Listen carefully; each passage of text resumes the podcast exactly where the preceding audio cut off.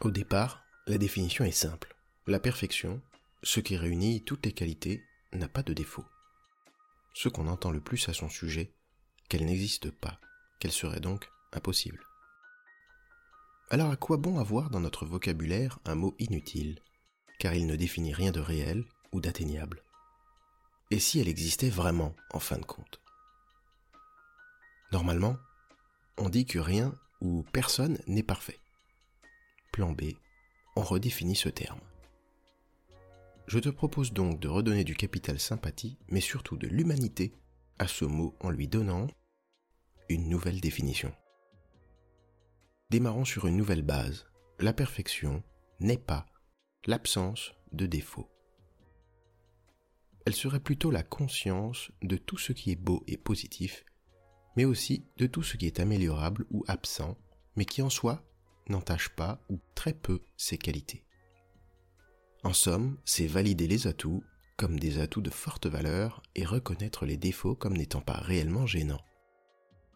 Je vais prendre un exemple avoir un travail qui nous passionnerait et nous rapporterait de l'argent, en contrepartie, ne nous laissant que très peu de temps libre. Si les valeurs argent et passion sont très hauts dans la hiérarchie de ce qui nous anime, et que la valeur temps, elle, est plutôt basse, alors la situation peut être dite parfaite. Pour faire simple, c'est avoir un travail qui nous intéresse beaucoup et qui rapporte, en échange d'une grande quantité de temps que l'on cède volontiers. Dans cette structure, n'importe quelle situation, relation, action devient optimale, idéale. Ça serait donc ça, la nouvelle perfection. Mais alors concrètement, est-ce que c'est bien la perfection? Et est-ce qu'on a intérêt à la rechercher? Eh bien la réponse est double. Si on ne la recherche pas, on est dans ce que j'appellerais le contentement. Les philosophes l'ont souvent érigé au rang d'une composante principale du bonheur.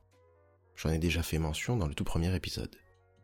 On peut donc vivre sa vie sans être en perpétuelle recherche du mieux.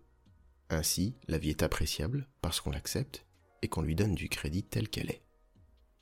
On vit un maximum dans le présent et évite l'écueil que comporte la recherche du mieux. Si à l'inverse on la recherche trop activement, on bascule dans le perfectionnisme. Ce mot n'a d'ailleurs pas forcément bonne presse. Le perfectionnisme est pourtant un concept et comme tout concept, il en existe une forme équilibrée et une forme déséquilibrée. La version déséquilibrée est celle de l'incessant besoin d'amélioration et surtout de recul infini de la sensation d'accomplissement. En clair, on cherche à faire, être ou avoir mieux tout le temps, mais le mieux n'est jamais assez. Cette recherche devient donc un fardeau sous couvert d'objectifs, et il est assez fréquent qu'elle freine l'avancée des choses attendre que tout soit parfait, retravailler, modifier, recommencer et finalement ne rien faire. L'insatisfaction pousse et motive, mais n'en reste pas moins de l'insatisfaction, et donc à ses limites. Elle constitue alors une entrave au bonheur. On cherche la meilleure version de nous-mêmes, comme on l'entend beaucoup depuis ces dernières années, mais en ne l'atteignant jamais parce que ce n'est jamais suffisant. Alors quelle serait la version équilibrée, celle qui te permettrait d'avoir plus de cette perfection dans ta vie et d'être plus heureux? En fin de compte, vouloir améliorer quelque chose, c'est rarement une mauvaise idée. Et c'est toujours associé à du positif quand tu y penses ou que tu en parles. Le plus important, c'est la compétence suivante. Savoir quand passer le flambeau. À qui tu me diras? Je te répondrai au temps. Apprendre, comprendre, se rendre compte de quelque chose d'important, avoir un déclic, tout ça ne s'inscrit pas dans l'instant. Ça nécessite que la graine germe, que la substance infuse. C'est donc dans une recherche passive que tout peut se jouer. C'est elle la solution. Patienter c'est simple, la perfection, elle, est complexe. Voici donc comment être dans la recherche passive de la perfection. La première loi est ne pas idolâtrer la perfection. Elle n'est pas la solution à tout, ni l'incarnation du divin.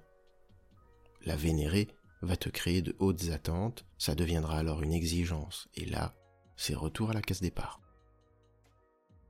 Deuxième loi, distinguer ce qui nous est primordial de ce qui nous est important. on peut lister ces choses-là sur papier, il y a fort à parier que ce sera utile à l'avenir. Je précise donc, le primordial, c'est ce sur quoi on ne négocie pas. L'important, c'est sur quoi on est à cheval, mais sur lequel on peut rencontrer l'autre, travailler ensemble, voire au pire des cas, faire des petites concessions. Je vais donc prendre un second exemple pour illustrer celui d'une relation amoureuse. Et si le primordial serait l'honnêteté, l'empathie, et l'important serait la communication, l'humour? Tu rencontres une personne qui réunit le primordial. Elle est pourvue d'empathie et semble très attachée à la valeur honnêteté. Semble aussi être en phase sur l'important. Elle a à cœur de communiquer le plus possible et de te faire rire. Tu découvres en revanche qu'elle est toujours en retard, parle fort et n'y connaît rien au manga. La question qui se pose alors, est-ce important? Si la réponse est non, pas du tout, c'est le reste qui importe, alors la perfection n'est pas loin. Troisième loi, la perfection n'est pas immuable ou statique.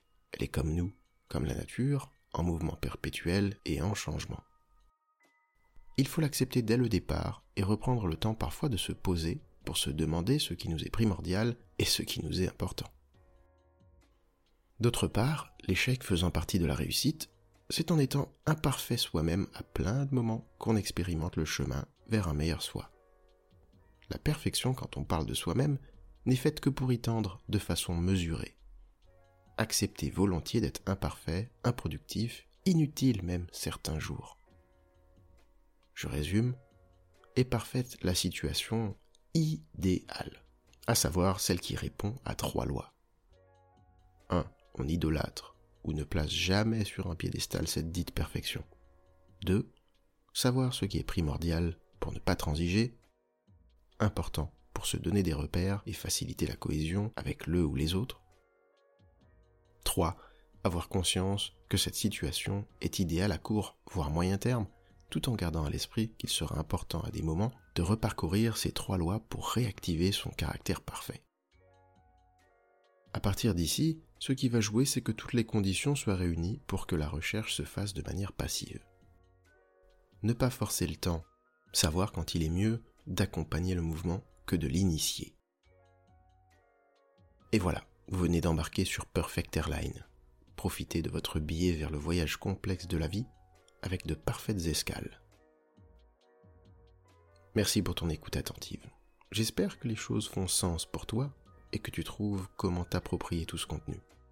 Si tu trouves qu'il peut parler à quelqu'un d'autre, ton partage sera le bienvenu. C'est peut-être même à toi qu'il parlera encore plus avec une prochaine écoute. À bientôt.